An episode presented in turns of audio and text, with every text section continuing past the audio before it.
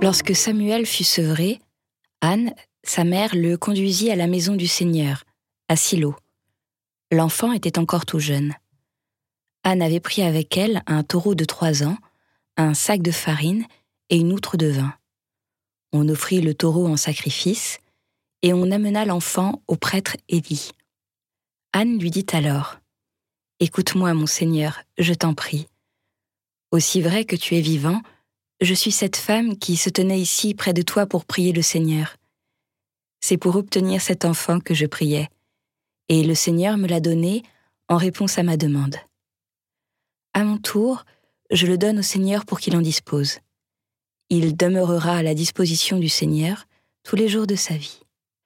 Alors ils se prosternèrent devant le Seigneur.